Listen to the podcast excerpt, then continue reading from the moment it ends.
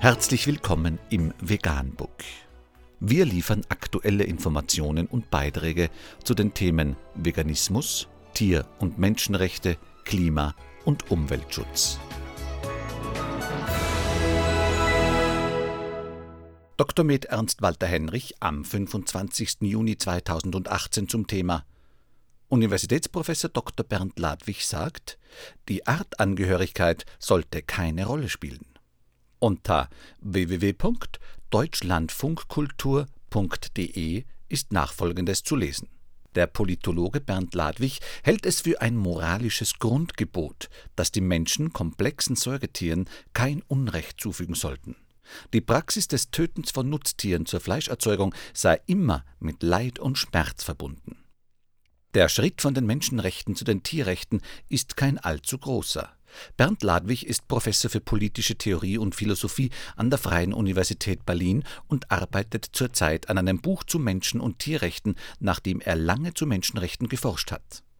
Die zentrale und immer noch umstrittene Frage, wie sich Tierrechte begründen lassen, beantwortet Ladwig denn auch ausgehend von den Menschenrechten was sind denn die Gründe, warum wir Rechte beanspruchen? Mir scheint klar, dass ein Grund, warum wir auf Rechte Wert legen, der ist, dass wir eben leiden können und deswegen ernsthaftes Leiden nicht erleiden möchten. Wenn das in unserem Fall ein guter Grund ist, um Rechte auf Schutz und Schonung einzufordern, dann muss man sich jetzt fragen, ob wir gute Gründe haben, dies Tieren zu verwehren, die ein hinreichend ähnliches Interesse daran haben. Zu sagen, jemand leidet, bedeutet ja, dass es ihm schlecht geht. Und es ist moralisch der kleinste gemeinsame Nenner, dass man es einem anderen nicht antun sollte, wenn man es denn vermeiden kann. Und in diesem Sinn würde ich sagen, gebietet die Willkürfreiheit, und das ist wiederum ein moralisches Grundgebot, dass wir Tiere, wenn sie hinreichend ähnliche Interessen haben wie wir, auch ähnlich behandeln. Das heißt, dass wir gleiche oder annähernd gleiche Interessen auch gleich beachten, und dabei sollte zunächst die biologische Artangehörigkeit eines Individuums keine Rolle spielen. Denn es ist unklar, warum dies ein Grund sein soll für eine ungleiche Behandlung. Natürlich gäbe es Unterschiede zwischen Tieren. Wir wissen wenig über die Interessen von Insekten und gleichzeitig wäre es uns selbst beim besten Willen nicht möglich, jedes einzelne Insekt, auf das wir aus Versehen treten, zu schützen. Aber alle Säugetiere, die der industriellen Tierhaltung zur Fleisch- und Milcherzeugung unterworfen werden, sind klarerweise empfindungsfähig. Sie sind sogar relativ komplexe Säugetiere, die etwas erleben können, die sehr viel weitergehende Interessen haben als nur das, keine Schmerzen zu empfinden. Das Argument, dass Tiere gar nicht in derselben Weise wie der Mensch Interesse am Weiterleben haben könnten, weil ihnen Bewusstsein und Zeitempfinden fehle, lässt Ludwig nicht gelten.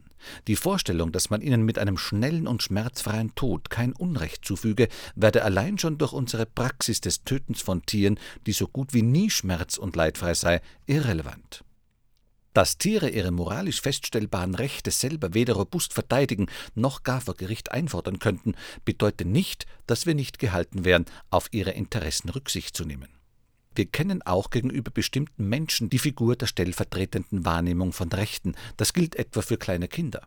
Wichtig ist, dass ein Individuum eine Perspektive hat, auf die hin man ihm Rechte zuschreiben kann, die dann irgendjemand auch vor Gericht muss vertreten können.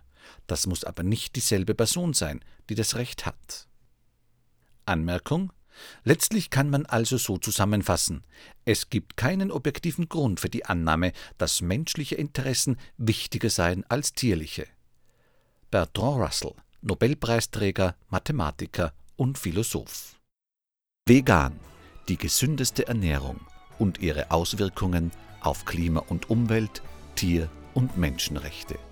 Mehr unter www.provegan.info.